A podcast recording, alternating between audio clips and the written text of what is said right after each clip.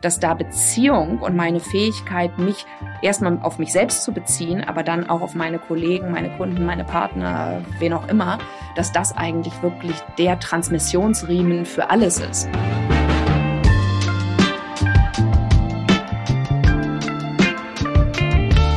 Hallo und herzlich willkommen. Wie schön, dass du dabei bist bei Beziehungsweise, dem Podcast für mehr Beziehungsfähigkeit in der Arbeitswelt von heute und morgen. Wir sind Julia von Winterfeld und Stefanie Schissler. Heute geht es um ein richtig spannendes Thema, was wir von romantischen Beziehungen für die Arbeit lernen können. Und warum wollen wir das thematisieren? In heutigen Zeiten, wo es um Resignation und Personalknappheit geht, beziehungsweise Talente schwierig zu binden sind, beziehungsweise zu gewinnen sind, unter anderem ein Wertewandel, veränderte Arbeitsbedingungen, neue Führung, da glauben wir, dass es eine neue Form der Beziehungskompetenz braucht. Unsere Forschungsreise heute ist es zu schauen, ob wir aus unseren persönlichen Beziehungen etwas für unsere Arbeit lernen können. Und dazu sprechen wir mit Joanna Breidenbach. Hallo Joanna. Hallo. Hallo. Ein paar Worte erstmal zu dir. Wir haben uns, glaube ich, immer wieder mal begegnet und jedes Mal freue ich mich, dich zu, mit dir zu sprechen, dich zu sehen. Ein Stück weit für unsere ZuhörerInnen, wer bist du denn? Äh, Joanna ist promovierte Kulturanthropologin und Autorin und wie ich gerade hörte, schreibt an ihrem neuen Buch gerade.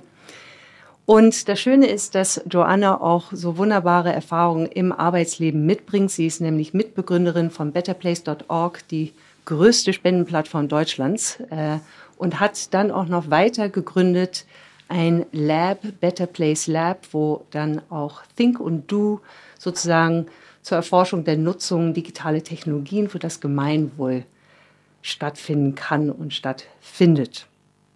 Dazu hat sie, wie gesagt, schon mehrere Bücher gelesen, äh, aber auch vor allem geschrieben.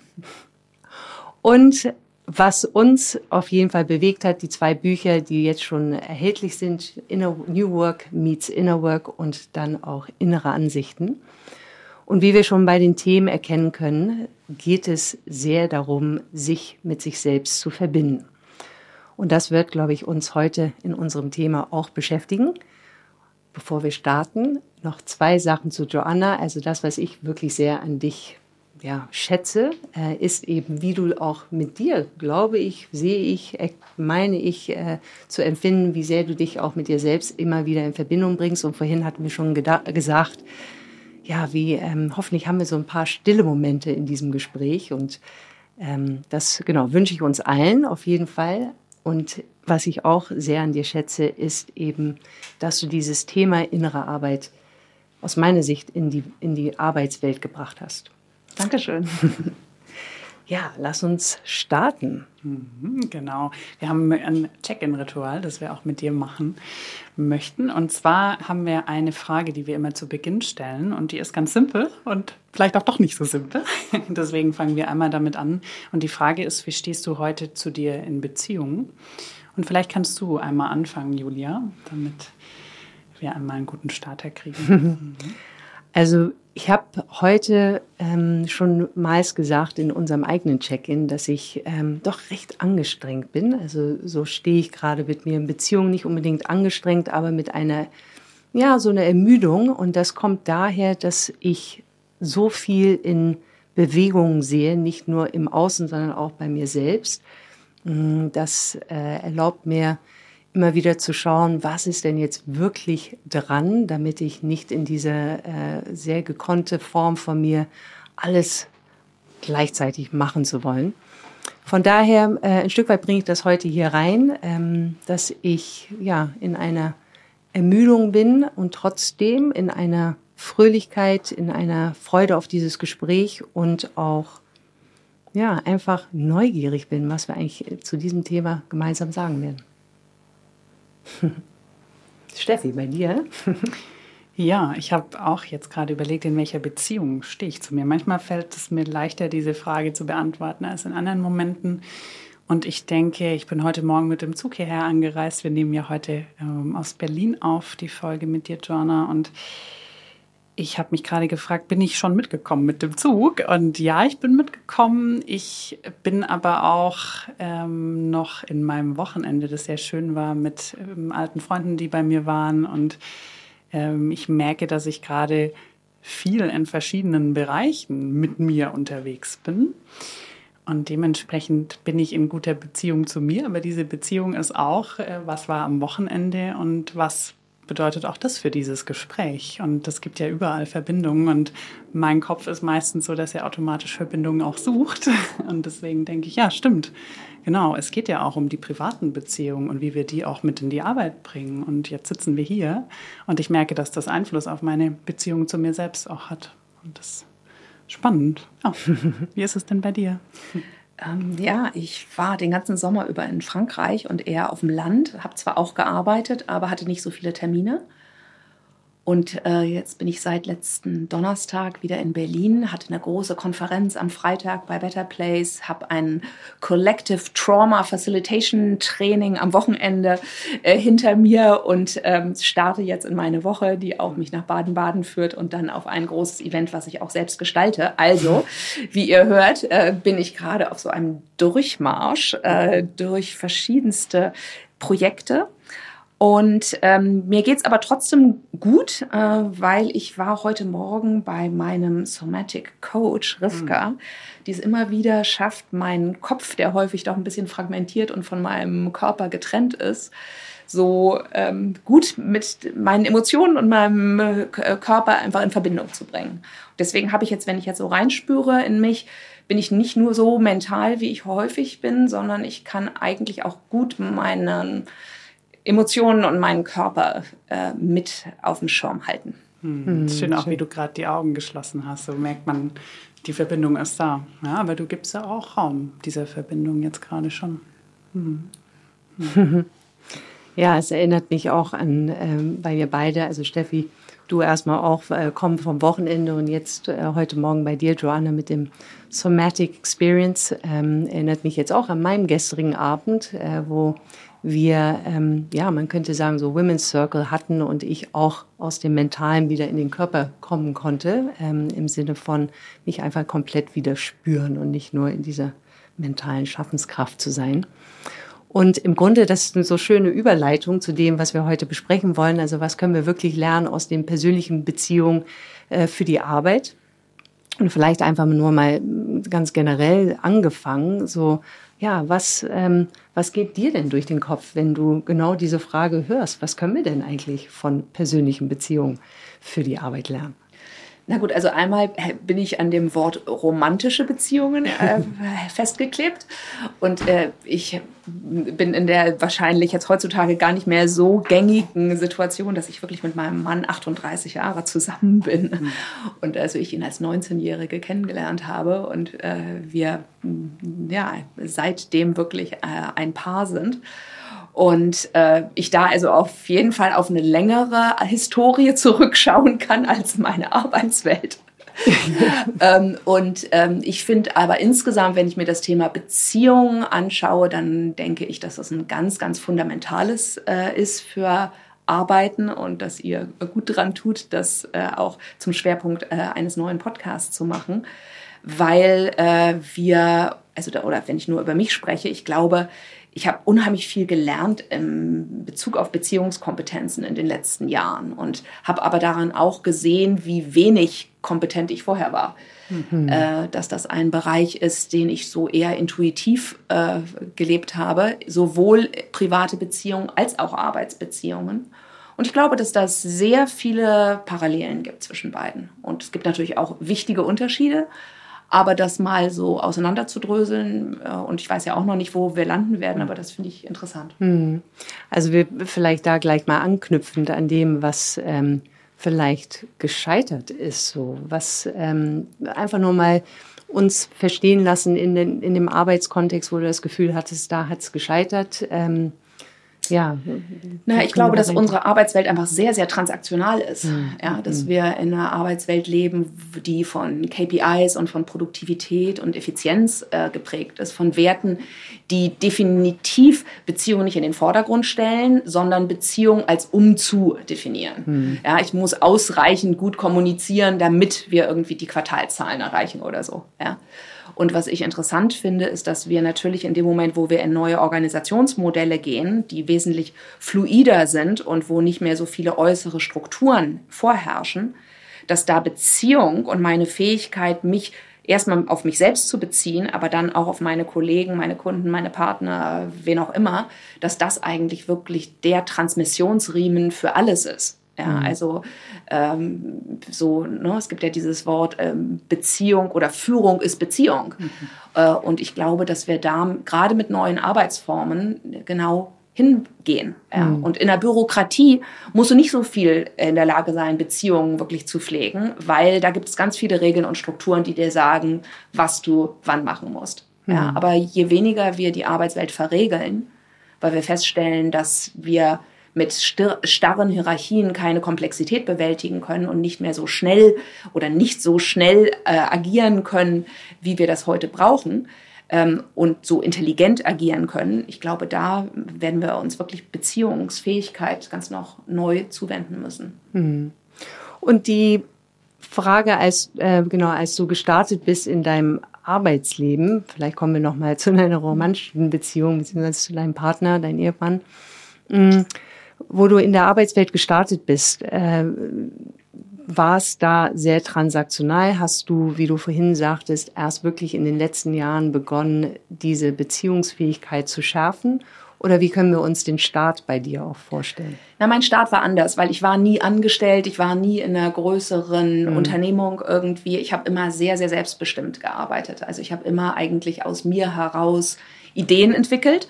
Und das ist so, so, die Basis für eine Beziehungskompetenz, ist ja, dass ich mit mir selbst im Kontakt bin. Und äh, was eure Eingangsfrage ja auch beim mhm. Check-in war. Ja. Und ich glaube, dass diese Beziehung zu mir selbst auf jeden Fall, dass ich die in meiner selbstständigen Beruflichkeit ganz gut hatte, weil ich auf jeden Fall mit meinem Innovationsfreude oder mit meiner Inspiration ganz gut im Kontakt mhm. war und bin. Ja. Ähm, aber ich muss auch sagen, ich hatte ganz lange Zeit, die Beziehung zu mir selbst war auch sehr mental geprägt. Mhm. Ich habe ganz wenig wirklich mich auf meinen Körper eingelassen, auf meine Emotionen, weil da einfach auch sehr viel Chaos und Ängste und Panik und so drin war, dass das nicht so sehr sicher war, im Professionellen wirklich das mit einzubeziehen. Da war es viel sicherer, im Rationalen zu bleiben und Inspirationen eher auf einer intellektuellen Ebene zu empfangen und dann auch weiter zu verteilen. Ja. Also ich habe in meiner ersten Karriere Bücher geschrieben rund um kulturelle Globalisierung, war also als Autorin äh, tätig. Und dann mit meiner ähm, Übergang ins Sozialunternehmertum, als ich dann Better Place äh, mitgegründet habe, war es so, dass ich schon ähm, auch Beziehungen immer gelebt habe, weil ich hatte das Glück, dass ich mit Menschen diese Unternehmung gegründet habe, die ich mochte, mhm. äh, wo die Grenzen zwischen Beruf und Privat von Anfang an sehr fließend waren. Und ähm, deswegen würde ich sagen, waren das nicht so funktionale Beziehungen. Aber ich habe gemerkt, in dem Moment, wo unser Unternehmen größer wurde, und wo so ein Druck von außen kam, wo bestimmte Anforderungen an Professionalität, heute würde ich sagen vermeintliche Professionalität, an mich gerichtet wurden, da wurde es dann, da gab es so einen Schub rein ins Funktionale.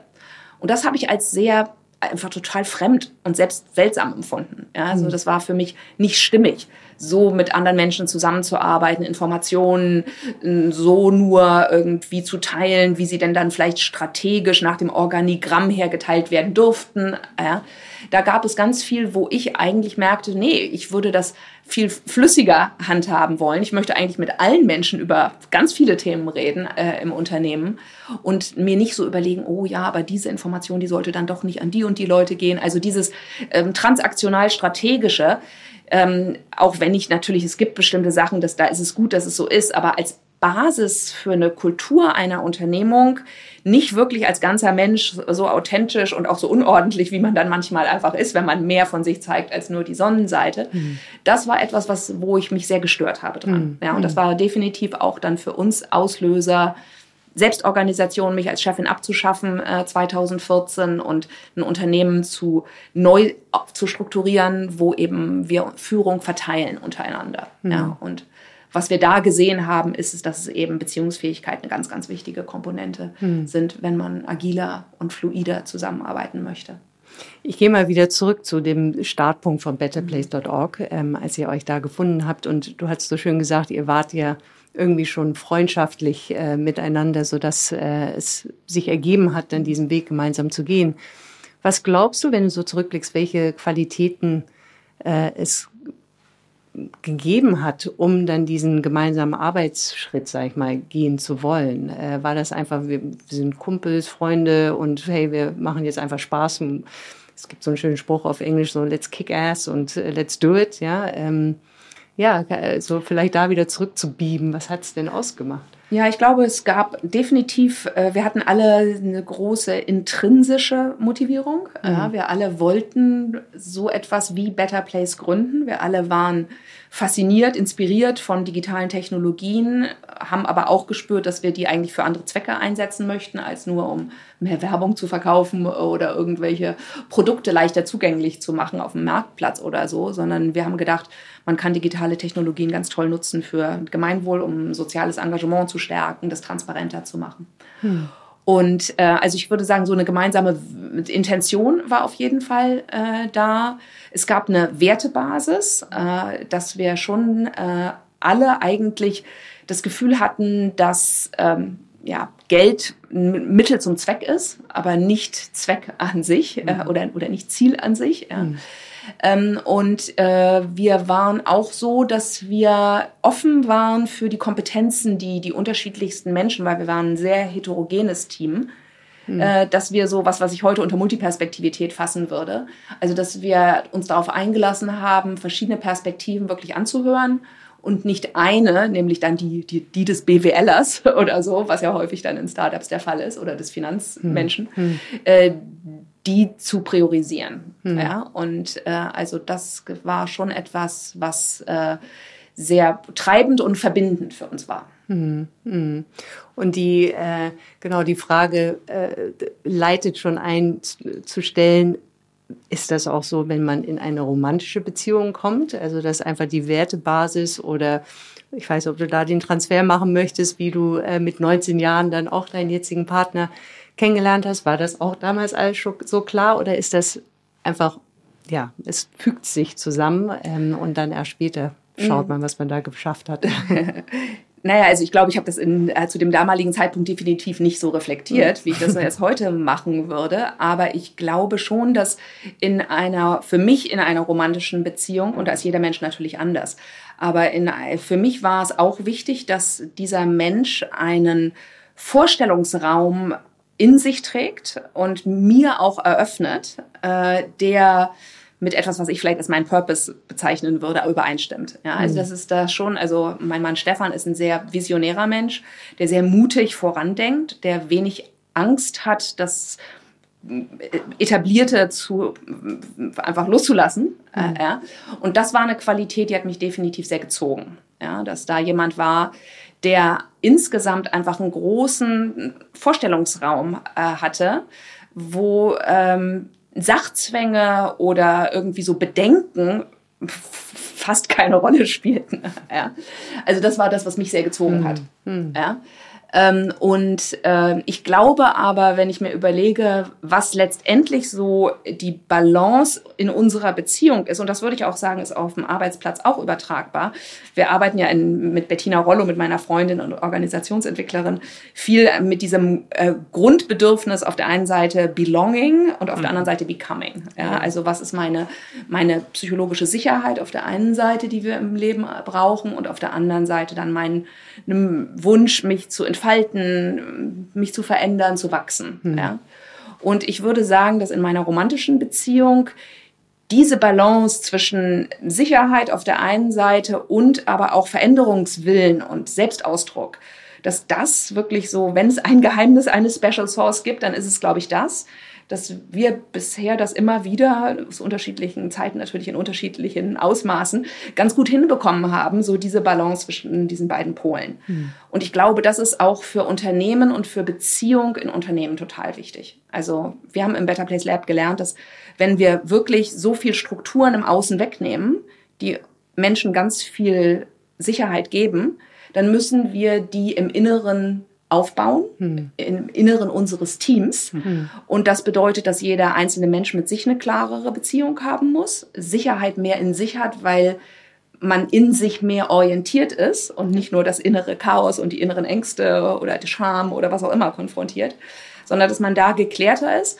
und dass man dann diese Klarheit eben halt auch in die Beziehung reinbringt. Ja, und äh, für mich war es ein ganz spannender Weg zu sehen, wie äh, ein Team es schaffen kann, durch einen höheren Grad an Selbstkontakt und dann aber auch eine höhere Kompetenz im Beziehungsraum miteinander, so einen ganz sicheren Container zu schaffen, ähm, in dem dann vieles, ähm, was sonst vielleicht bedrohlich äh, ist, auch gehalten werden kann. Mhm. Ja, und in dem viel mehr Innovation stattfinden kann, weil in dem Moment, wenn sich Menschen in einem Team sicher fühlen und so ausreichend sicher sich zeigen können mit dem, wer sie sind und nicht nur mit ihren Schokoladenseiten, sondern eben halt auch mit ihren, insbesondere auch mit ihren Vulnerabilitäten, ja, hm. das hat eine unheimliche Sicherheit geschaffen. Ja, hm. Und äh, auf Basis dieser Sicherheit sind dann Menschen auch bereit, Fehler vermeintlich irgendwie zu machen, sich mehr zu trauen, sich zu zeigen, diese Scham zu überwinden, die in jedem Hallo, hier bin ich, ich habe eine Idee,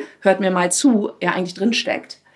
Ähm, und äh, deswegen fand ich den Weg, wie wir es geschafft haben, ähm, ja, so einen, so einen guten, sicheren Container im Team zu schaffen, äh, der war wirklich die Basis hm. von allem, was wir in den letzten Jahren gemacht haben. Hm.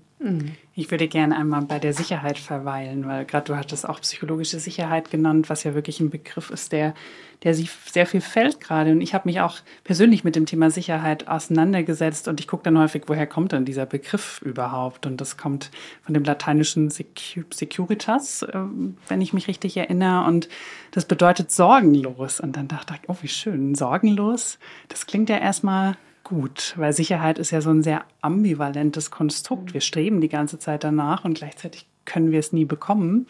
Da dachte ich, auch sorgenlos klingt gut.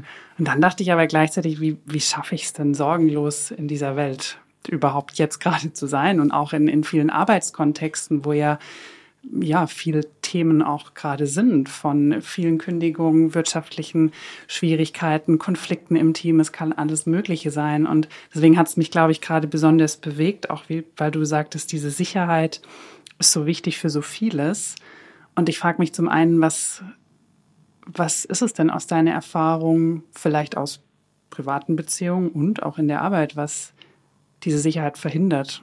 Erstmal? Also was blockt die? Sozusagen? Ja, also ich möchte erstmal nochmal auf dieses Sorgenlos ja. gerne zurück, weil das da merke ich, da habe ich eine Irritation mit. Also so, ja. so schön, dass vielleicht auch etymologisch richtig genau. ist. Aber ich glaube, für mich ist Sicherheit nicht dass ich keine Sorgen habe, sondern dass ich in mir Spannung halten kann. Mhm. Ja, dass ich in mir auch, denn das Leben ist immer unsicher. Mhm. Ja, äh, und äh, deswegen ist, glaube ich, ich habe gemerkt, dass je mehr ich Gleichzeitigkeit halten kann von unterschiedlichen Emotionen und unterschiedlichen Wahrnehmungen in mir, also sowohl mich über bestimmte Sachen freuen kann, obwohl jetzt gerade ein wahnsinniger Krieg in der Ukraine tobt. Mhm. Ja, also dieses Gleichzeitigkeit halten, mhm. das ist für mich ein ganz mhm. wichtiges mhm. Ding und davon nicht Stark, überwältigt ja. zu sein sondern in mir irgendwie verschiedenste Facetten wahrzunehmen und nicht mich für eine oder für die andere entscheiden zu müssen. Mhm. Ja, ich, das ist so auf jeden Fall so das, was ich für mich spüre, weil das andere wäre, würde für mich, also ich habe viel zu viele Ängste äh, in mhm. mir natürlich irgendwie, was heißt natürlich, natürlich mhm. aus meiner äh, Prägung, äh, aus meiner Sozialisation heraus. Ja äh, als dass ich mit diesem äh, sorgenfreien Sicherheitsbegriff klarkommen könnte. Ja, ja. auf jeden Fall. Es ist, äh, ist, trotzdem spannend, so darüber nachzudenken, ne? weil, also, wie du es jetzt beschreibst, mhm. klingt es ja, dass diese Gleichzeitigkeit, was ich einen sehr, sehr schönen Begriff finde, die führt ja dazu, dass du dich zumindest sorglos fühlen kannst. Das stimmt. Ich bin auf jeden Fall nicht überwältigt davon. Und mhm. es ist natürlich ein Weg. Also wenn ich überlege, ich hatte vor zehn Jahren wesentlich mehr Sorgen, ja, und die haben mich wesentlich mehr auch irgendwie äh, beschäftigt als dass es heute der Fall ist. Ne? Mhm. Und für mich ist so wahrscheinlich, würde ich sagen, meine Meditationspraxis hat, spielt da eine ganz große Rolle, weil du natürlich in der Meditation lernst, dich selbst zu klären und siehst, wie viele parallele Dinge ständig ablaufen in dir und dadurch aber sich auch dieser Innenraum irgendwie vergrößert, ja, weil man nicht mehr sich oder ich identifiziere mich dann nicht mehr eins zu eins mit einer Emotion, mit einer körperlichen Wahrnehmung oder mit meinen Gedanken, sondern ich schaffe so ein bisschen Luft mhm. äh, zwischen dem, was ich vermeintlich bin, ja, mhm. meine Gedanken, meine ganzen Wahrnehmungen und meine Emotionen ähm, und äh, dem Beobachter in mir. So und durch dadurch dieses, das ist für mich ein sehr interessantes Konzept, diese Raumhaftigkeit, die ich in mir spüre, wo ich ein bisschen mehr Spielraum in mir habe auch in Bezug auf Beziehungen, ja, weil ich habe durchaus viele Beispiele auch dafür, wo ich sehr reaktiv war definitiv auch in meinen romantischen oder in meiner romantischen Beziehung. Ähm, und wenn ich wenig Raum in mir habe und so kurz in mir angebunden bin, dann triggern mich natürlich auch viele oh ja. Sachen von das meinem Gegenüber. Kennen wir wahrscheinlich auch. Mhm. genau. Ich kenne es auch, ja. Viel mehr. Ja, ja. Wenn ich mehr Raum in mir spüre und es einfach insgesamt ein bisschen luftiger in mir ist, dann kann ich sehen, oh, jetzt sagt mein Partner was, was mich eigentlich triggert. Mhm. Aber ich kann dennoch, ich kenne diese Bewegung quasi zwischen uns. Mhm. Und ich kann dann sagen, okay, ist jetzt ein guter Moment, das anzusprechen und darauf zu reagieren oder mhm. atme ich jetzt einfach mal dreimal tief durch und lass es ziehen und vielleicht bringe ich es irgendwie mal morgen in einer anderen Situation zur Sprache. Ja? Mhm. Und mhm. das ist auch total wichtig in beruflichen Beziehungen. Mhm.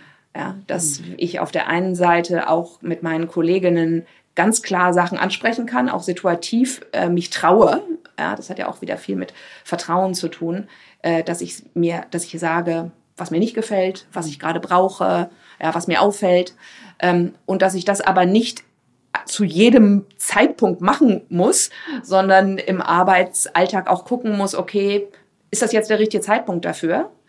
Oder aber lasse ich es vielleicht in unserem nächsten Gespräch nächste Woche irgendwie, komme ich da nochmal darauf zurück. Mhm. Ja, so. Da habe ich auch gerade den Raum dafür, also wie ich es bei dir auch gerade gehört habe, nicht nur den physischen, sondern auch den emotionalen Raum, genau. habe ich die Kapazität, auch mich überhaupt richtig wahrzunehmen, so dass ich auch mit meinem Gegenüber sein kann, weil was du gerade beschrieben hast, kenne ich nur zu gut. Wenn ich unter Druck bin, dann gibt es weniger Raum für die Befindlichkeiten, so nenne ich es jetzt mal meines Gegenübers. Und wenn ich aber dann wieder Abstand bekomme, dann kann ich auch die Seite des Gegenübers viel besser sehen und auch mit integrieren in mein Verhalten. Und deswegen ist es immer wichtig, dass dieser Raum auch da ist. Ne? Und Genau, die Frage äh, war ja dann dahingehend, was hindert denn diese Sicherheit? Ähm, und könnte ich da jetzt schon draus schließen, dass wenn wir unter Druck sind, ist weniger Raum für Sicherheit oder wäre das eine zu schnelle Schlussfolgerung? Nee, ich glaube, das stimmt total. Ich glaube, das stimmt äh, sehr stark. Also Sicherheit ist, ich glaube, jeder Mensch hat zu einem bestimmten Status so oder zu einem bestimmten Zeitpunkt so eine Disposition. Ja? Wie, wie äh, ist das eigene Sicherheitsgefühl? Und es gibt Menschen, deren eigenes Sicherheitsgefühl sehr davon abhängig ist, was ihre Peer Group, was andere Menschen sagen. Ne? Also ähm, das ist dann das, was Robert Keegan das Social Self nennt, ja, dass ich sehr damit identifiziert bin und nicht aus der Masse herausragen möchte, sondern mich absichere. Und das findet man im Unternehmensalltag sehr, sehr viel. Mhm. Ja. Also das ist, glaube ich, was wirklich, ich finde, atmosphärisch, wenn ich manchmal in Unternehmen reinkomme, um einen Vortrag äh, zu halten oder so, dann merke ich manchmal, wie so wattig und wie unsicher sich mhm. und gehalten viele Büroatmosphären einfach sind. Mhm. Und ich glaube, das ist den Menschen, die da jeden Tag reingehen, gar nicht so klar. Ja, ähm, ich sehe es immer wieder, wenn die dann so ihre Learning Journeys machen und zu uns zum Beispiel ins Better Place Büro kommen, dann merkst du, oder die sagen das dann auch, das fühlt sich ja hier ganz anders an. Was, was ist bei euch irgendwie, dass diese Arbeitsatmosphäre wesentlich lebendiger ist, ja, wesentlich mehr Platz macht, dass man unterschiedlichste Verhaltensformen irgendwie zulässt, ja, äh, dass viel spontaner Sachen sind. Also ich glaube schon, dass wir in vielen Konzernen, aber auch in vielen so etablierten Strukturen, aber auch in Startups, das kann da genauso sein, wo unheimlich viel Druck auf dem Kasten ist, dass da sehr begrenzte Räume nur wirklich äh, vorhanden sind, ähm, wo Menschen sich wirklich zeigen können. Mhm. Ja, und das ist eine Kulturentscheidung.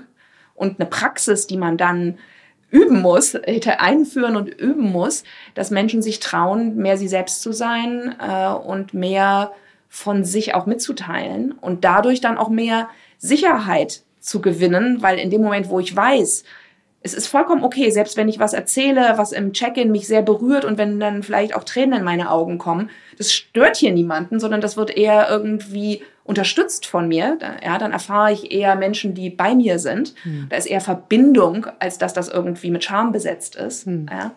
Äh, ich glaube, das macht einen unheimlichen Unterschied äh, für die individuelle Sicherheit, hm. ob ich wirklich einfach so am Arbeitsplatz erscheinen kann, wie ich bin. Mhm. Ja? Und das bedeutet natürlich nicht, dass ich mein Arbeitsplatz in der Psychotherapie ist, sondern ne, dass, da müssen wir dann auch gucken, was sind denn dann diese neuen Grenzen, wenn wir sagen, dass Menschen viel authentischer am Arbeitsplatz erscheinen und auch ganz anders in Beziehung miteinander gehen dann ist das natürlich trotzdem noch, wir befinden uns in einem professionellen Kontext, wo es bestimmte Ziele gibt, die nicht nur sind, dass es mir psychologisch gut geht. Mhm. Ja. Also das sind dann so neue Fragen, mit denen wir uns beschäftigen. Mhm.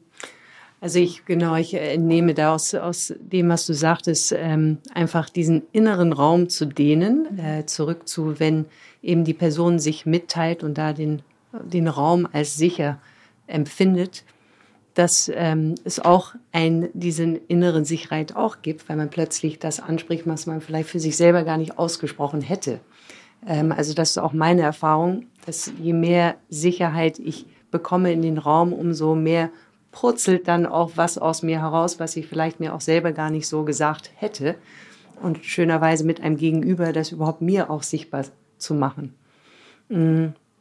Genau, aber was mich äh, du, sagtest dann auch zum Schluss, wie können wir den, oder äh, dass, dass wir eben ganz neu auch uns äh, erleben, dass wir anders in Beziehungen jetzt gehen können, wenn die, äh, die Zusammenarbeit sich anders gestaltet, man mehr von sich preisgibt.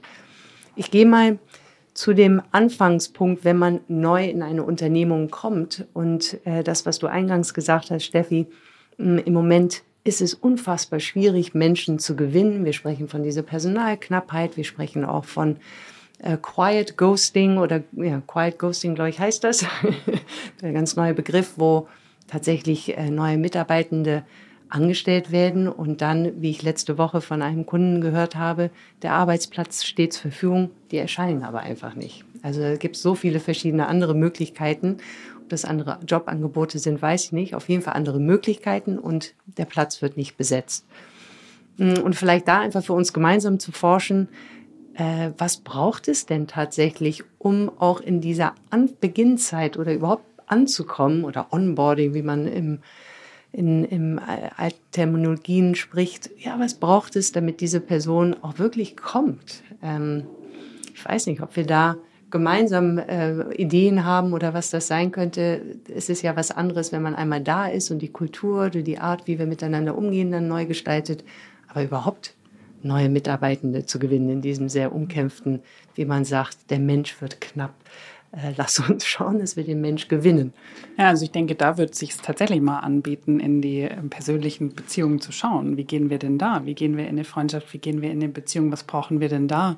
Am Anfang, um uns einlassen zu können, um uns gut zu fühlen, um uns zuzumuten, alles Mögliche. Ne? Also ich glaube, da gibt es schon, schon auch was, was wir lernen könnten.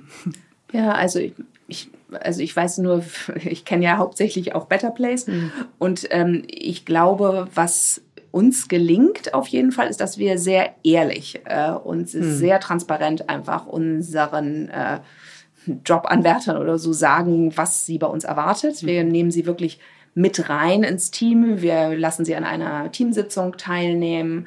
Wir haben informelle Gespräche. Also, und es stimmt natürlich gerade im Zeitalter, wo viele Firmen jetzt auch remote first sind oder wir viel mehr alle auch digital arbeiten, ist das natürlich nicht mehr so leicht. Hm. Ja, dieses hm. atmosphärische Onboarding, wo ja sehr viel implizit auch vermittelt wird. Ähm, und man muss Sachen viel expliziter heute machen. Hm. Ne? Äh, und ich glaube, da wissen wir auch noch nicht, wie das wirklich gut gelingen kann. Aber ich denke, dass wir auch lernen werden, digitale Medien so zu nutzen, dass sie eben nicht nur funktional transaktional sind und wir möglichst viel Informationen rüberschieben können, äh, ja, sondern dass wir auch da lernen, okay, welche Gesprächsräume sind denn auch im Digitalen möglich. Ja? Und wir arbeiten zum Beispiel viel jetzt, um ein Beispiel zu bringen, und das ist vielleicht eher das, das erzählen wir jetzt nicht einem neuen Jobanwärter, ja, aber ich glaube, es kommt wahrscheinlich über die Kultur, die wir ausstrahlen, kommt es rüber, ist, dass wir schauen uns wirklich an, okay, wie sprechen wir denn? Ja, wie ist unser Sprechen und wie ist unser Zuhören? Ja, wenn wir in Beziehung miteinander mhm. sind. Mhm. Ja, und wir, ich würde sagen, es gibt so eine Art von emergentem Sprechen, wo ich nicht was die meisten von uns ja machen, dass wir immer wieder Sachen sagen, die wir schon tausendmal vorher gesagt haben, dass wir so Wortstanzen irgendwie äh, vor uns hertragen, sondern dass wir verkörperter auch wieder zu jedem Moment gucken, okay, was ist denn jetzt gerade, was, wie will ich denn jetzt gerade etwas ausdrücken? Ja, und das ist eben nicht nur aus dem mentalen Raum kommend, sondern das ist wirklich etwas, das ich auf eine andere Art und Weise sprechen kann, wenn ich mit mir emotional und physisch äh, auch verbunden bin, weil mir dann einfach andere Informationen zur Verfügung stehen. Und wenn ich dann eher emergent spreche und darauf, das ist natürlich unsicherer. Ja, mhm. weil ich weiß ja nicht, was ich jetzt im nächsten Moment sagen werde. Mhm. Ja, es ist wirklich so für mich zu vergleichen mit jemandem oder wenn ich früher, wenn ich Vorträge gehalten habe, weil ich mich nicht getraut habe, wirklich aus mir heraus zu sprechen, weil ich dachte, dann kommt vielleicht nur meine Unordnung und mein Chaos hoch, äh, in Form von ein paar irgendwie verquirlten Sätzen, ähm, dann habe ich immer ein Manuskript gehabt ja, und mich an dem festgehangelt. Und in dem Moment, wo ich mich mehr darauf einfach einlasse und in mir auch wirklich, und das ist was sehr körperliches, ja, in mhm. mir mich körperlich sicherer fühle, kann ich auch darauf vertrauen, dass ich im Zweifel einfach zu diesem Zeitpunkt jetzt einfach das Richtige sagen werde. Mhm äh, oder das Adäquate oder was auch immer. Mhm. Ja, und dass das viel authentischer ist und viel lebendiger ist, als wenn ich irgendwie von einem Manuskript ablese. Ja. ja.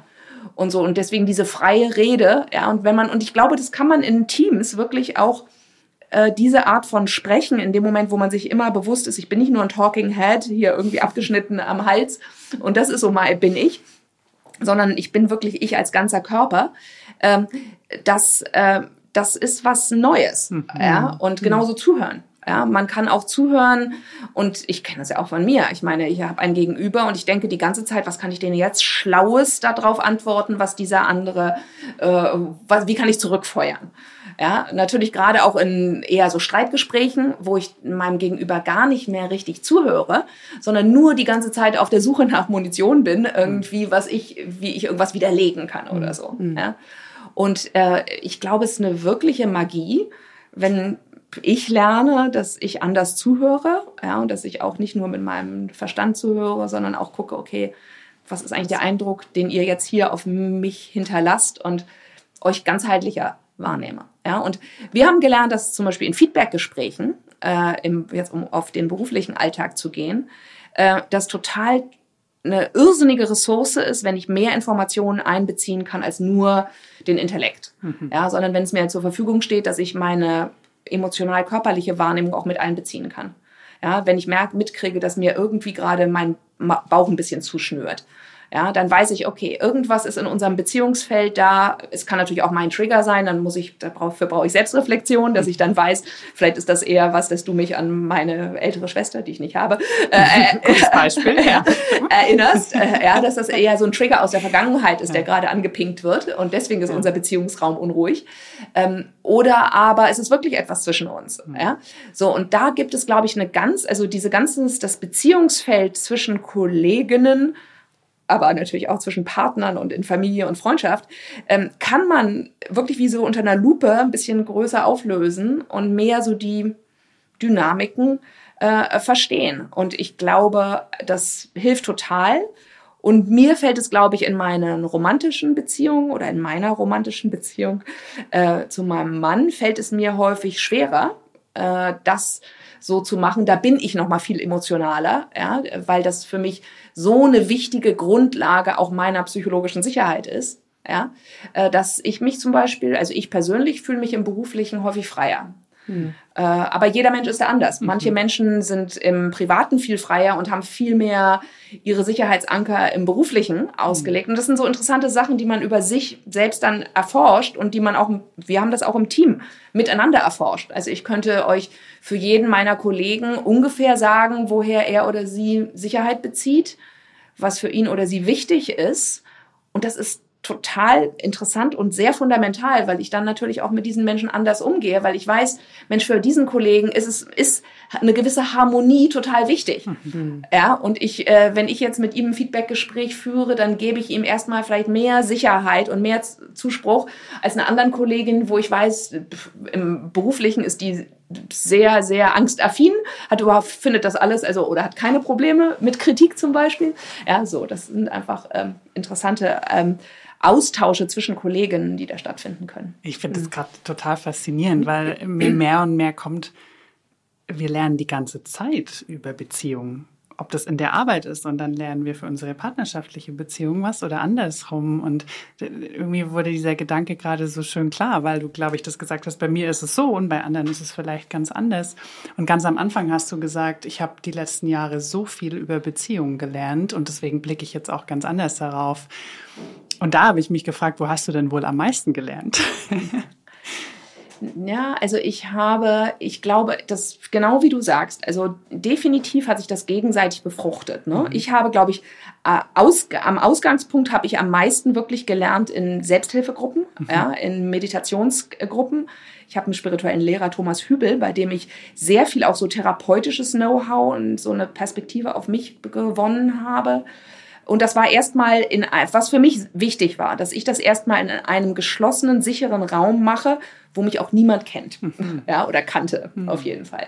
Also für mich war so dieses isolierte Setting äh, ein ganz wichtiger Lernparcours. Mhm. Und dann konnte ich das so sukzessive sowohl in meine private Beziehung als auch in meinen Arbeitsbeziehungen mit reinbringen. Und was sehr stark geholfen hat, ist, dass wir jetzt in Bezug auf die Arbeit uns damals als Team oder bis heute eigentlich uns gegenseitig in die Augen schauen und sagen, okay, wir sind eine Lerngemeinschaft. Ja, wir trauen uns hier Sachen auszu, also zu experimentieren. Äh, wir wissen, dass wir bestimmt viele Fehler machen werden zusammen. Lass uns irgendwie einander so großzügig begegnen, dass wir Fehler machen können. Ja? Und das ist, das schafft so eine Freiheit, ja, und einen neuen Experimentierraum, wo man dann auch irgendwie mal, also ich sage manchmal sehr schnell irgendwie was, was auch verletzend sein kann, ja. Und dann freue ich mich kurz, weil ich irgendein Bonmot im Kopf habe und dann nachher denke ich, was für ein Idiot äh, mhm. war ich da irgendwie. So, aber dann das auch schnell eben zu korrigieren. Ja, und dann schnell zu sagen, oh sorry, wow, okay, du weißt, das und das ist meine Dynamik, das war jetzt vollkommen daneben, tut mir leid. Ja, also schnell Fehler auch dann korrigieren zu können. Äh, ist, haben wir gelernt, ist auch sehr wichtig. Aber vieles von dem, glaube ich, worüber wir hier reden, ist erstmal, wenn Teams das ausprobieren, dann fühlt sich das irgendwie ganz seltsam an. Mhm. Ja, plötzlich ganz anders zu sein, neue, schon alleine eine andere Form von Check-in ist ja für viele erstmal eine Überwindung und dann sagen sie, oh, mir geht's gut, ja, alles okay. Ja. Oder wie bist du hier? Ja, mit dem Auto. ja, genau. genau. Wie oft hatten wir das? Ab und zu.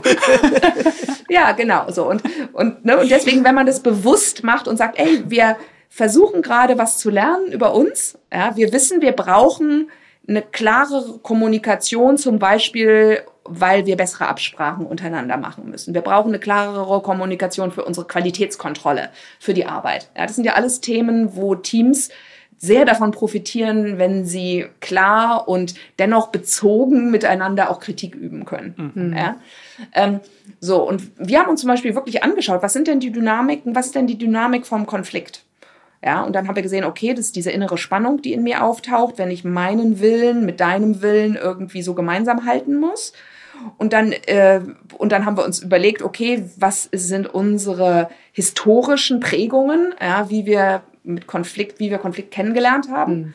Und viele von uns haben Konflikt gelernt, dass äh, Konflikte nicht sicher waren und dass dann die Beziehung abgebrochen ja. worden ist. Ja, also ich auf jeden Fall in meinem Elternhaus wenn ich was nicht richtig gemacht habe und wenn es da einen Konflikt kam, dann gab es eine gewisse Form von Liebesentzug. Mhm. Äh, ja?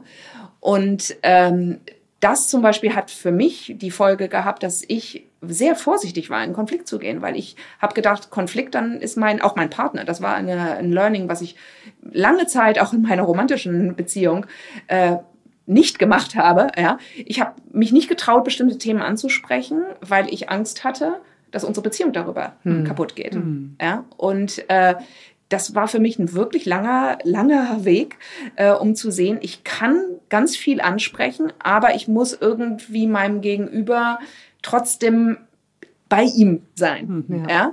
Ähm, und ähm, so, und wenn, ich glaube, also wenn man so bestimmte Dynamiken auch erstmal intellektuell realisiert und dann immer wieder auch diese gefühlte Erfahrung davon macht, dann kann auch Themen, die super heiß sind, können dann auch in einem Team angesprochen werden, weil man spürt, okay, auch selbst wenn ich jetzt super kritisch bin, mein Gegenüber wird mich nicht verlassen, hm. quasi. Mhm. Ja, der mhm. missachtet mich nicht. Mhm. Ja, ich bin immer noch auf einer menschlichen Ebene, sind wir immer noch verbunden. Mhm. Ja.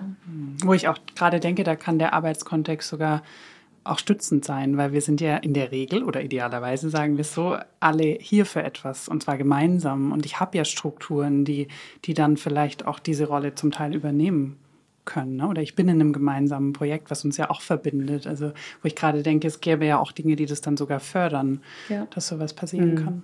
Es gibt ja immer wieder diese schöne Frage, sind wir in romantischen Beziehungen eigentlich für etwas gemeinsam mhm. da oder mhm kommen wir nur zusammen. Also diese Diskussion habe ich auch äh, ein paar Mal geführt und äh, aus meiner Sicht äh, fände ich es sehr schön und ich versuche es zumindest in meiner Beziehung zu leben, in meiner romantischen Beziehung, dass wir für etwas gemeinsam gehen, mhm, weil ich auch, ich meine, das habe ich nicht vielleicht in dieser Form von dir gerade, also vorhin, Joanna, gehört, ich meine aber, wenn wir eben diese Wertebasis zusammen haben und dann auch noch da drauf lagern können, äh, sei es eine, ist immer so ein großes Wort, aber eine Vision zusammen zu erstellen und zu wissen, wofür wir diese Vision nachgehen wollen, äh, kann das sehr beflügelnd werden und, ähm, und uns auch nochmals auf, einen anderen, auf einer anderen Ebene dann auch nochmals zusammenbringen.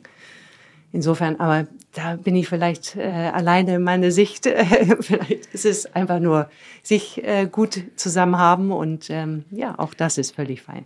Ja, also ich glaube schon, also für mich auch das kann sehr individuell sein. Also mhm. für mich ist es schon auch wichtig, dass äh, ich gemeinsam mit meinem Mann eine Vision habe, wie wir die Welt gestalten wollen, wie wir ähm, sein wollen miteinander, ja, wie wir, denn alles, was wir machen, ist ja Ausdruck von, von bestimmten Werten und äh, mhm. ne, von einer bestimmten Vision irgendwie, wie das Leben sein kann.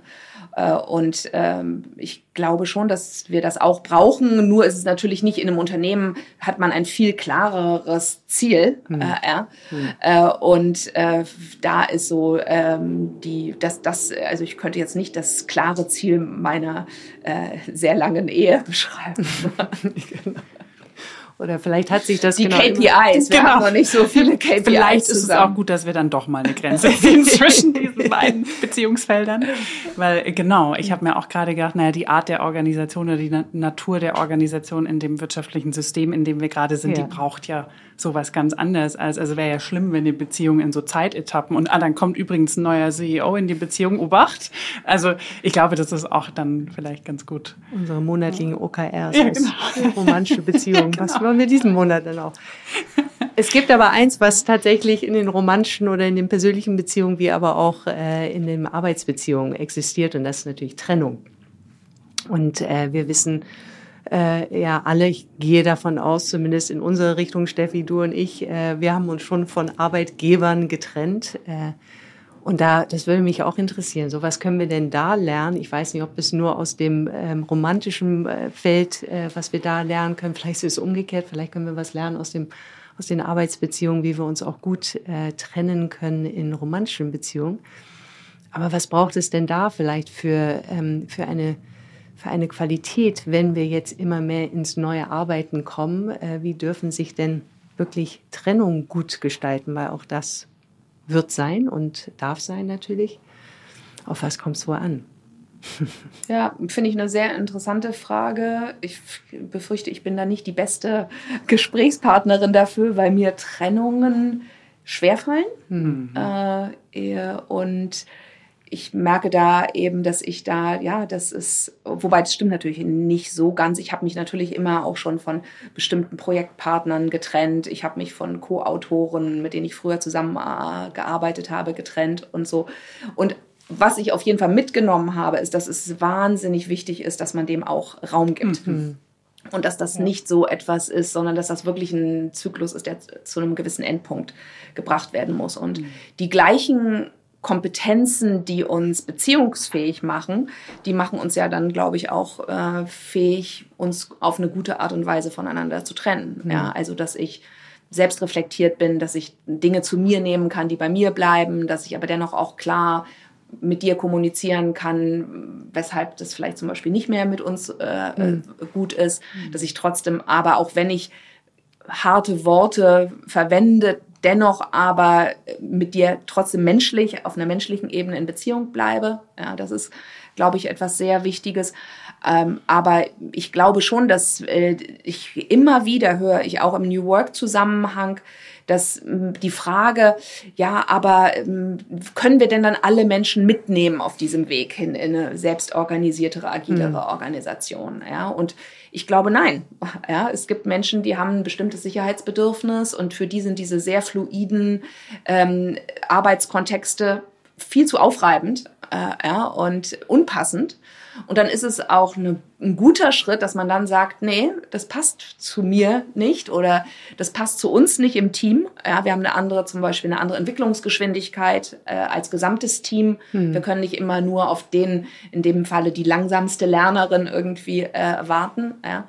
Also da eine wertschätzende Klarheit an den Tag zu legen äh, und das wirklich auch zu einem Abschluss zu bringen. Äh, ich glaube, das ist super wichtig. Ich glaube, es wird viel zu wenig gemacht, weil wir da alle irgendwie so ein bisschen sowieso von einer brennenden oder heißen mhm. Herdplatte. Mhm. Es ist so unangenehm. Mhm. Ja, und wir also ich habe früher immer gedacht, ich möchte den anderen Menschen nicht enttäuschen. Ja, das war immer meine Perspektive, weshalb ich gedacht habe, oh, mir fällt es schwer, bestimmte mhm. Art von Gesprächen zu fällen. Bis ich dann realisiert habe, dass es das gar nicht ist, sondern dass eigentlich ich möchte dieses ungute Gefühl in mir, was das, es auslöst, äh, ja, nicht erfahren. Mhm. Ja, also eigentlich ist mir in dem Sinne dann vielleicht ja, die andere Person sogar relativ egal, äh, aber es macht halt was mit mir, äh, ja, äh, vielleicht meine eigene Projektion, genau. dass ich denke, oh Gott, dieser Mensch wird dadurch irgendwie total unglücklich und das ist für mich so unangenehm, dass ich das vermeide und dann deswegen irgendwie Sachen ewig Trennungen hinauszöger mhm. zum Beispiel. Ne? Oder es gibt so viele ungute äh, Beispiele und das tut eigentlich niemandem gut. Und dennoch äh, ist es das so eine dieser Stellen, wo der Intellekt häufig eine andere Botschaft hat, als dann ähm, das, äh, was man wirklich sich traut zu machen. Mhm. Ja, also was du gerade sagtest, es ging auch bei mir im Kopf gerade ab, so diese, man zieht es einfach ewig mit. Und ich habe auch, also ich hatte eine berufliche Trennung, wo es einfach die, diese Trennung wurde gar nicht anerkannt und weggesperrt und dadurch hatte ich gar nicht die Möglichkeit, mich zu verabschieden. Und ich glaube, was du ganz am Anfang gesagt hast, ist eigentlich das Allerwichtigste, diesen, wir müssen dem Raum geben, weil sonst kann alles andere, was du danach gesagt hast, ja gar nicht stattfinden. Und ich glaube, um dem Raum geben zu können, müsste ich auch anerkennen, dass es sich überhaupt hier um eine Beziehung handelt, die ich beende. Und ich glaube, das ist ja auch mit ein, Motiv, warum wir diesen Podcast haben, aber wirklich dieses Verständnis, wir sind ständig in Beziehungen und auch in der Arbeit. Und das heißt, wenn ich eine Kündigung habe oder gekündigt werde, dann ist das das Ende der Beziehung. Und in dem Moment, in dem ich dem keinen Raum gebe, kann diese Beziehung ja nicht gesund beendet werden. Und das bedeutet, für beide Seiten, aber für den, die Mitarbeitende ist es in dem Fall wahrscheinlich schwieriger, kann ich nicht Abschied nehmen und ohne Abschied kann ich mich auf nichts Neues einlassen. Und wie du sagst, dann kommt dieser ganze Rattenschwanz, der es unnötig schwer macht. Und, mhm. und dem Raum zu geben, und Raum geben klingt immer so groß, aber ich, ich denke nicht, dass es so viel Zeit dafür braucht, sondern einfach, wie du sagst, das Anerkennen. Ähm, warum habe ich da vielleicht Schwierigkeiten damit oder überhaupt anerkennen, glaube ich, mhm. dass das ein wichtiger Moment ist in der Beziehung. Ja, ja, ich glaube, wir sind grundsätzlich nicht sehr gut darin in unserer Gesellschaft, irgendwie Schmerz oder mhm. Leiden oder Traurigkeit und solche Emotionen wirklich den Raum zu geben, mhm. ja, die in mhm. uns zu halten, genau. die anzuerkennen, die in, in, mir wirklich fühlen zu können, mhm. äh, sondern, also ich wäre das dann auch sehr leicht einfach ab mhm. ja, und lasse es nicht wirklich tief in mich rein. Ähm, und das schadet. Mhm. Ja, das ist definitiv etwas, damit kann ich es dann nicht wirklich verdauen. Damit ist, findet auch eine Beziehung eben nicht ihren adäquaten Abschluss. Ja. Äh, ja. Also es wird allem eigentlich nicht gerecht aus meiner ja, Furcht heraus, aus meiner Verzagtheit, aus meiner Angst heraus irgendwie äh, wirklich zu fühlen. Ja, auch mhm. diese mhm. ganzen Beziehungen wird es nicht gerecht, weil ich erinnere mich gerade wirklich, wie das für mich war. Und das hat eigentlich auch die ganze Beziehung entwertet, weil ich mir gedacht, okay, wenn es nicht mal wert ist, einen Abschied anzuerkennen, und mir ist auch klar, dass das einfach für das Gegenüber schwierig war und auch da eine Verdrängung und doch, ja, wir befassen uns lieber nicht und gehen einfach gut auseinander. Ich war so, okay, wenn wir, wenn wir nicht mal einen Abschied feiern und ich war hier eine Zeit lang und ich wie viel wert war das denn dann? Ne? Ja, das aber das ist natürlich auch ein Punkt, der häufig zwiespältig ist, weil ich glaube, viele Unternehmen sind super funktional und wir mhm. sind eigentlich nur kleine Rädchen in der Maschine. Ja. Und natürlich passt das mit unserem Selbstbild überhaupt ja. nicht zusammen. Guter Punkt. Äh, ja, und viele Unternehmen sind einfach so. Und es gibt mhm. andere Unternehmen, wo du wirklich Anerkennung auch kriegst, genau, wo du als Mensch wahrgenommen mhm. wirst. Ähm, und ich hoffe natürlich, dass wir in eine Arbeitswelt hineinkommen, in der das mehr der Fall ist und in dem die arbeiten, wo wir einfach nur eine Funktion brauchen, vielleicht ein guter Algorithmus äh, das machen kann oder ein Roboter. Ja, also ähm, äh, und ähm, aber de facto glaube ich äh, machen wir uns da auch in vielen Bereichen was vor. Also du meinst, wir machen uns was vor, dass wir denken, dass wir das denken, dass unsere Arbeit, und, ja, dass wir, dass wir denken, dass unser Arbeitgeber uns auch wirklich schätzt ah, als Menschen. In die Richtung, ja. ja mhm. Also äh, das äh, würde ich manchmal bezweifeln. Ja. Und wenn man sich ja. anschaut, welche neuen auch Überwachungssoftwares es gibt, um gerade digital arbeitende Menschen irgendwie zu gucken, ob die wirklich am Arbeitsplatz sind und wirklich mhm. arbeiten, dann sehen wir, ja, wie funktional äh, und transaktional das ist und dass vielleicht auf der Firmenwebsite steht, wir äh, verfolgen menschenzentriertes Arbeiten. Äh, aber ob das dann wirklich der Fall ist, das ja. gilt es dann zu beweisen. Wo wir fast so äh, dann wieder bei äh, Brave Space wären, um das mal auch kurz reinzubringen, was du ja jetzt gerade in die Welt trägst ja, äh, wie können wir denn weg von diesem sehr transaktionalen und letztendlich dann profitorientierten, äh, die Investoren äh, oder Investoren, ähm, diese Denke etwas zu mindern oder in Beziehung zu setzen mit dem, was uns als Mensch ausmacht und das auch mitzustützen? Äh, in der Tat, also was äh, Joanne, du gerade sagtest, ich glaube, wir machen uns es nicht bewusst, wie stark wir eigentlich in einer sehr funktionalen Welt, Arbeitswelt noch uns befinden, auch wenn, da würde ich uns allen hier jetzt am Tisch mit einbeziehen, wir eigentlich in einer Blase sind, wo es vielleicht nicht so ist. Ähm, sprich, dass wir uns menschlich begegnen und auch ähm, sehr viel mehr, was wir vorhin hatten, diesen inneren Raum auch öffnen können und uns äh, mitteilen in allen Facetten, die wir sind.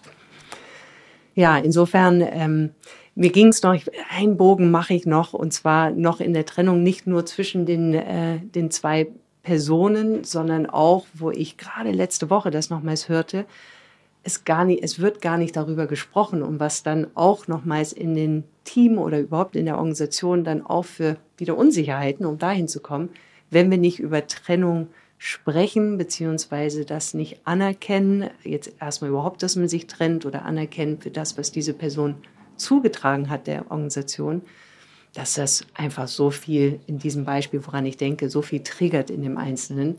Was passiert mit mir? Bin ich denn dann auch weg oder oder?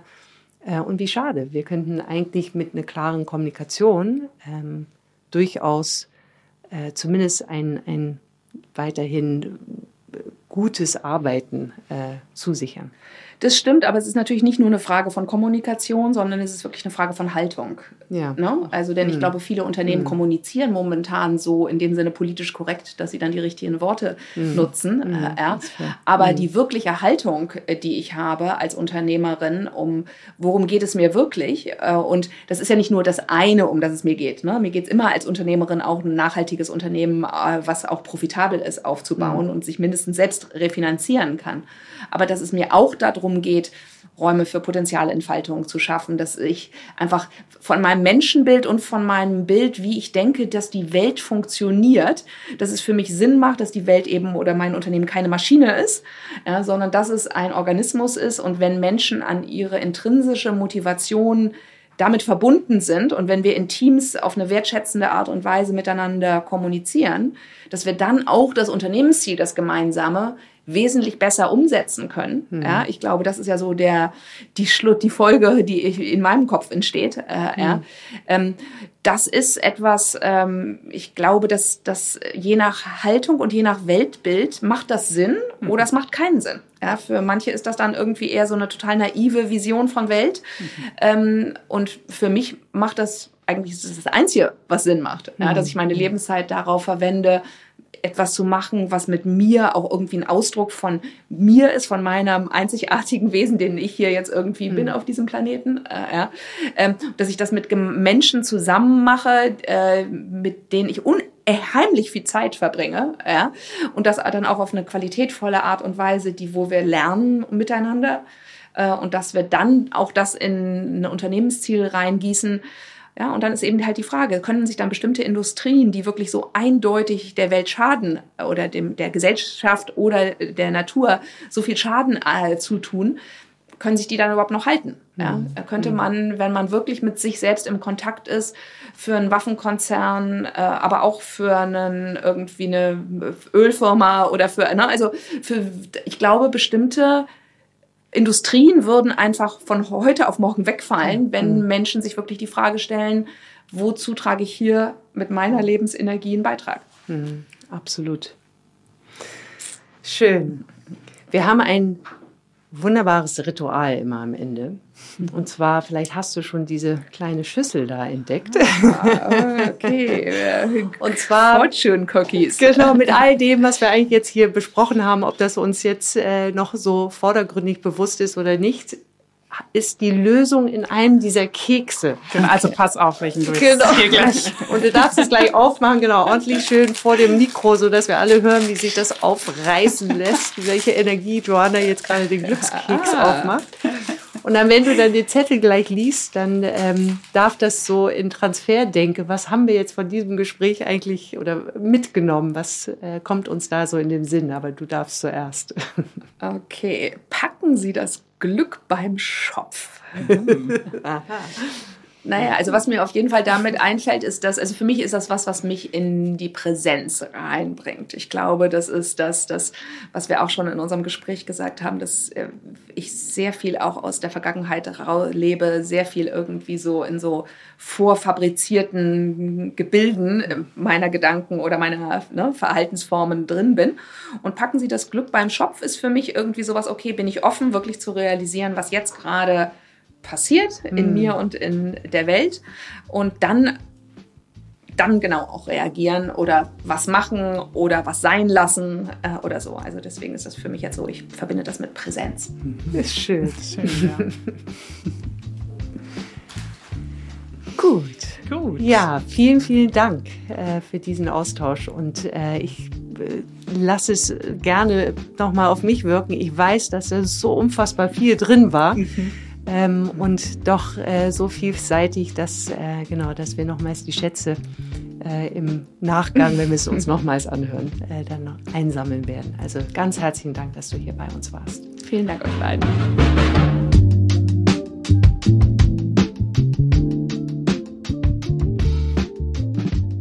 Wenn ich mich fragen würde, was ist es denn, was ich am meisten aus diesem Gespräch mhm. mitgenommen habe, dann ist es nochmals dieser Appell, den inneren Raum bei sich ja. aufzumachen bzw. Mhm. auszudehnen. Und je mehr ich da mich in meinen verschiedenen Facetten kennenlerne, umso leichter wird es mir ja. ergehen, in einer, sag mal, guten, in einer gesunden, in einer gelingenden Beziehung mhm. zu kommen. Und äh, ja, was ich auch spannend fand, war, dass eigentlich vieles der Qualitäten, die wir im romantischen oder im privaten Beziehungsumfeld erlebbar machen können, dass die natürlich auch Raum haben im Arbeitsumfeld, ja. beziehungsweise da auch Einzug finden, wenn es gelingend gestalten werden möchte. Mit dem einen Unterschied, der so klar ist, aber durchaus lohnenswert ist, nochmals zu sagen, dass wir für etwas uns gemeinsam einbringen und mhm. diesen Blick nicht außer, äh, aus dem Blickfeld nehmen dürfen, mhm. sondern wir gestalten ja etwas und sind nicht, das war ja auch so ein Wort hier in der Psychotherapie ja. sozusagen. genau, oder das, was wir dann manchmal hören, so auf dem Kuschelkurs oder was ja viel, wenn man über Beziehungen der Arbeit spricht, ja viel so ja die, die, die nette Ebene, die, die wir doch gerne mhm. mal ausklammern in unserem mhm. rein funktionalen, professionellen. Mhm. Das ist ja auch immer dieser scheinbare Widerspruch zwischen Professionalität und Emotionalität zum mhm. Beispiel. Mhm. Ja, das stimmt.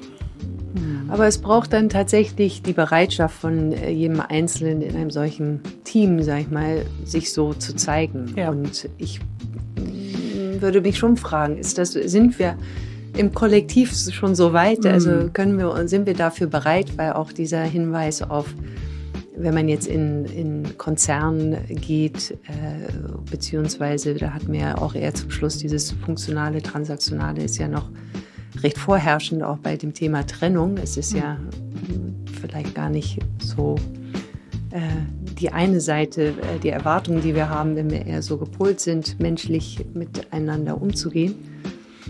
Und da kommt bei mir dann die Frage auf, ja, wie bereit sind wir denn eigentlich so im Kollektiv uns so zu zeigen und ist Arbeit nicht einfach Geld verdienen, that's it. Oh. Also ich glaube, das, was mir so klar wurde, auch weil Joanna ja eben selber dieses Umfeld wirklich lebt und auch erfahren hat, wie, äh, wie gut es funktioniert und auch, dass, dass dann nichts anderes mehr, mehr möglich sein so, oder nicht mehr möglich ist. Und ich glaube, das ist schon schon eine Kraft und gleichzeitig ging bei mir auch so die Frage durch den Kopf, naja, ist das eben für alle Unternehmen? Und nee, natürlich ist es nicht für alle Unternehmen und es ist auch nicht für alle Organisationsformen. Und deswegen würde ich die Frage auch so beantworten, die du gestellt hast, sind wir denn im Kollektiv bereit, dass das nur das Kollektiv, das jeweilige Kollektiv auch für sich beantworten kann. Und deswegen ähm, sind wir ja unser, in unserer Arbeit auch auf der Teamebene und, und jedes Team kann nur für sich entscheiden, wie dieser Rahmen gesetzt werden soll und wie weit